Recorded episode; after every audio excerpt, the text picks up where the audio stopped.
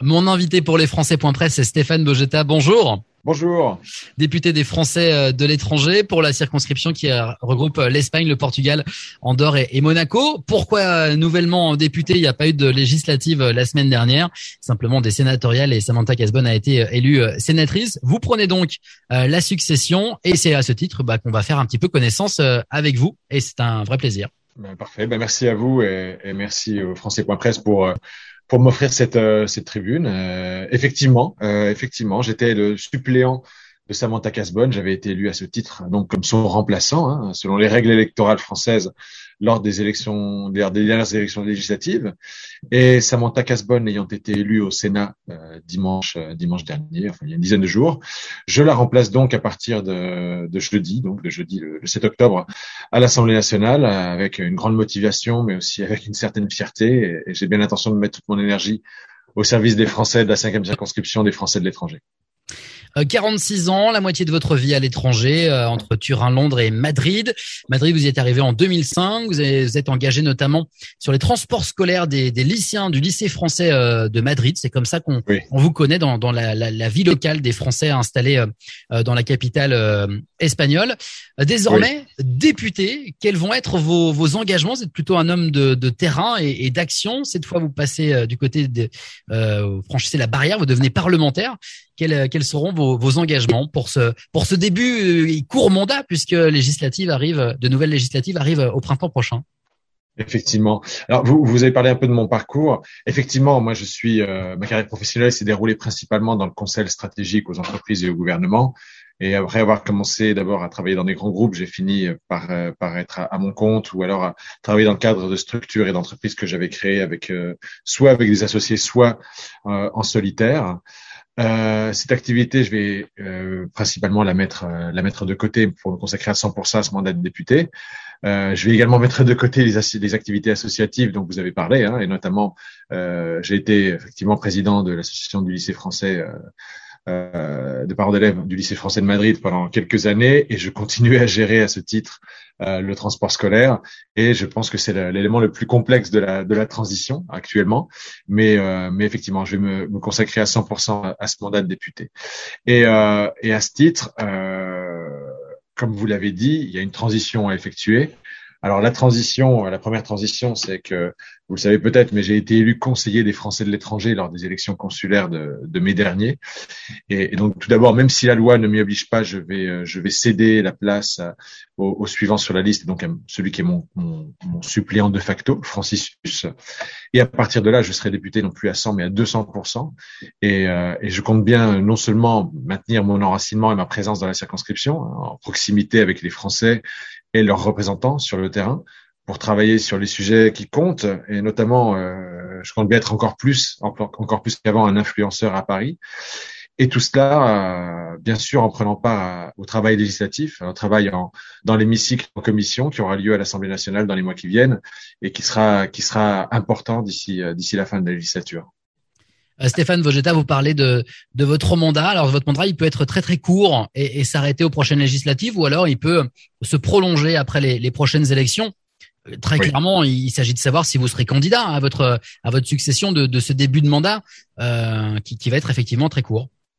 Bon, écoutez, je pense que euh, plus que de parler d'un futur tellement lointain, je préférerais parler un peu de mon de, de, de, mon mandat, de ce qu'il va être. En Alors quand, je, quand je pose cette question-là, c'est plus comment vous vous projetez? Est-ce que vous vous projetez pour quelques mois ou pour quelques années En fait, c'est ça la question. Alors, bah, moi, je me projette. Euh, J'aime toujours me projeter à long terme. En l'occurrence, il est difficile de se projeter sur plusieurs années parce qu'on a clairement euh, des élections à l'horizon. Pour moi, clairement, la grande priorité, euh, c'est de contribuer à ce que à ce que Macron, à ce que Emmanuel Macron soit réélu président de, de la République en, en, avril 2022. À partir de là, il faudra, il faudra qu'on lui trouve une majorité solide pour continuer à, à, travailler sur le programme de réforme qu'il a déjà mis en œuvre et qu'il va, qu'il va amplifier. Et donc, il y a du boulot euh, pour le faire élire président de la République euh, au printemps prochain, quand on voit les derniers Évidemment. sondages. Il y a du boulot, ça sera beaucoup moins simple que les sondages ne laissent apparaître, parce que les sondages ont toujours tendance à, sous-estimer la difficulté des tâches. Euh, mais ceci dit, moi je suis convaincu que qu'on a face face à nous euh, le président qui a est la seule personnalité qui est la carrure euh, et la capacité à, à, à, continuer à prendre en charge la France dans une période euh, si complexe. Je suis, je suis aussi convaincu que les Français de l'étranger en particulier euh, ont été capables d'apprécier à quel point euh, Emmanuel Macron avait permis à la France de, de reprendre un, un, rôle de, de, premier plan euh, sur la scène internationale. Et, et, aussi, en vivant à l'étranger, je pense qu'on est tous capables euh, de mesurer la, la, difficulté de la tâche et en comparant avec ce, qui, ce que nous vivons chacun de nous dans nos pays respectifs, ben, en fait, conclure que malgré parfois la presse difficile ou les commentaires un peu un peu adverses, euh, on a on a eu des gouvernements et un président de la République qui ont, qui ont fait le job et qui continuent à le faire et qui j'espère continueront à le faire pendant 50 plus. Concernant l'élection présidentielle, pour la première fois, un sondage donne Éric Zemmour au second tour et un sondage sur le second tour le donne à 45% d'intention de vote contre 55 pour Emmanuel Macron. Euh, pour vous, c'est le plus grand danger ou c'est le début de la campagne et tout est focalisé sur Éric Zemmour et ça changera par la suite? Oui, écoutez, euh, j'ai un, peu, de mal à passer beaucoup de temps sur Zemmour. Effectivement, pour l'instant, il y a un énorme focus euh, médiatique sur lui. Euh, tout tourne autour de lui. J'espère que ça va pas trop durer parce que ce sont quand même des thèmes pénibles qu'il met sur le, tapis. On, est forcé d'écouter des choses qu'on n'aurait pas envie d'entendre. Euh, entre autres euh, du révisionnisme et, des arguments qui, qui, qui, frôlent, voire qui mm, débordent carrément sur le racisme. Euh, on verra bien. Euh, moi, je me concentre, euh, je vais me concentrer sur mon mandat, sur mes priorités locales. On va se concentrer sur la réélection d'Emmanuel Macron. On verra bien qui seront les adversaires. Et, et, et, à ce moment-là, on, on, en parlera en connaissance de cause. Alors parlons de votre mandat et de votre job de, de député. Le vote du budget approche. Comment est-ce que vous allez défendre les Français de, de l'étranger dans, dans ce travail-là, dans ce vote du budget? Alors, bah, oui, effectivement, le projet de loi de finances pour 2022 euh, arrive. D'ailleurs, euh, les débats commencent, vont commencer euh, cette semaine même. Euh, et je participe bien sûr au, débat parlementaire. Alors cependant, pour répondre précisément à votre question, je, veux souligner deux choses. D'abord, le fait que le fait qu'on n'a pas attendu nous les, députés français de l'étranger de la majorité euh, j'inclus là-dedans Samantha Casbonne et, et moi-même, hein, qui l'accompagne sur beaucoup de sujets. On n'a pas attendu que le projet de loi arrive à l'Assemblée pour pour travailler sur les sujets qui comptent et pour pour peser dans le sens de l'intérêt des Français de l'étranger sur euh, la proposition de budgétaire qui va être mise sur la table. Euh, c'est ainsi que notre majorité, euh, et donc Samantha Casbonne et moi-même y avons pris notre part, a déjà inscrit dans le cadre du budget proposé euh, certains éléments qui sont que je considère comme nos victoires et des victoires donc collectives pour les Français de l'étranger, notamment je vais vous donner deux exemples, mais euh, le fait que pour la deuxième année consécutive, l'engagement de l'État atteigne près de 420 millions d'euros pour pour le réseau AFE et que c'est un montant, euh, c'est le, montant le plus élevé qu'on ait vu ces, dix dernières années, euh, et que par ailleurs les moyens dédiés aux aides à la scolarité, aux bourses scolaires sont reconduits. Ça, c'est le programme 185 hein, de, euh, du chapitre budgétaire. Euh, on a aussi, par exemple, le fait que ce budget euh, prend en compte le fait qu'un million d'euros seront mobilisés, savoir deux fois plus qu'en 2021, pour renforcer le développement des associations flammes, les associations français langue maternelle, qui, comme vous le savez, permettent l'apprentissage du français à des milliers d'enfants euh, scolarisés hors du système des, lycées français, mais qui ont besoin ou qui ont la volonté de maintenir ce, ce, lien éducatif et culturel avec la France. Et ça, pour nous, c'était fondamental. C'est déjà dans la proposition du budget de loi. À partir de là, euh, la, la, bataille est, en, est, déjà gagnée euh, de ce point de vue-là. Euh, j'aimerais je, je, aussi souligner le fait que certaines des batailles qui nous intéressent et justement qui, euh, qui intéressent les Français en termes, on va dire, budgétaires, en termes de l'impact sur leur portefeuille, ne, ne passent pas forcément non plus par le, le processus euh, budgétaire euh, et législatif. Par exemple, un, un, un, événement récent qui me tient énormément à cœur parce que j'ai vraiment pris part hein, depuis le début et, et j'en suis à l'origine non pas comme député ni comme suppléant de Samantha ni comme conseiller des Français d'étrangers mais, mais j'y ai été à l'origine comme représentant des parents d'élèves. Je parle de la création d'une nouvelle instance qui permettra aux parents d'être mieux impliqués dans le processus euh, budgétaire de leur établissement, de leur lycée français de l'étranger donc, mais aussi dans la prise de décision, par exemple, quant aux investissements immobiliers. C'est une réforme qui est passée, qui a été annoncée il y a quelques, quelques semaines maintenant, par une circulaire de l'AF. Donc ça passe pas par l'Assemblée, mais c'est le fruit, là encore, d'un travail au long cours entre bah, les, agents de terrain, comme moi j'ai pu l'être en tant que représentant de parents d'élèves, et ces agents de terrain sont relayés par des, par des parlementaires, notamment par euh, Samantha Casbonne qui a inclus cette proposition dans son rapport. Et bien maintenant, euh, à moi d'être le député et à moi d'être un influenceur qui relaye à Paris et qui permet que soit pris en compte dans les futurs plans budgétaires les propositions qui, viennent du terrain, en particulier de nos, de nos associations ou de nos conseillers des Français de l'étranger un travail depuis un long moment. Vous venez de nous le dire justement. Est-ce que vous allez avoir le temps de mener euh, un autre dossier avant les échéances de, 2022 Oui, en tout cas, j'ai clairement l'ambition de le faire. Euh, je suis en train de mettre sur place une équipe euh, de collaborateurs parlementaires qui, d'abord, va me permettre de continuer à suivre les dossiers de la circonscription en, continuité avec l'équipe de Samantha. Hein, donc, je vais avoir des collaborateurs qui seront répartis entre Paris et la circonscription qui seront à, Madrid, Barcelone et, Lisbonne. Euh, et, et, j'ai bien l'intention d'ici euh, d'ici la fin de mon mandat d'avancer sur quatre euh, sur quatre axes prioritaires qui, que je vais résumer en quatre quatre mots proximité, solidarité, emploi et entrepreneuriat et enfin éducation. D'accord? Donc vraiment ces quatre mots je vais les marteler parce que ça va être les, les, quatre axes de mon de mon action. Par exemple, en ce qui concerne la, la proximité, je vais continuer sur la lignée de mon travail comme conseiller consulaire, car euh, je suis convaincu, ça fait ça fait longtemps, même avant mon élection, de, de comme conseiller consulaire, que je suis convaincu de la nécessité de rapprocher les Français de l'étranger de leur administration et de leurs élus, en prenant en compte leurs nouvelles habitudes de communication.